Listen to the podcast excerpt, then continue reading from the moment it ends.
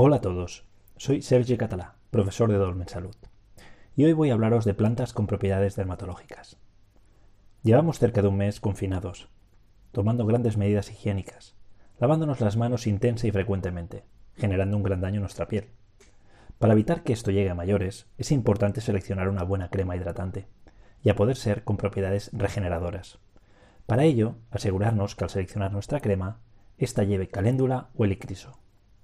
Si preferimos una crema con propiedades antiinflamatorias, que la crema lleve entonces aloe vera o manzanilla. En el caso que tengamos la piel muy seca y queramos una hidratación más profunda, podemos seleccionar una crema con rosa mosqueta o con la menos conocida pero muy efectiva planta africana escarcha.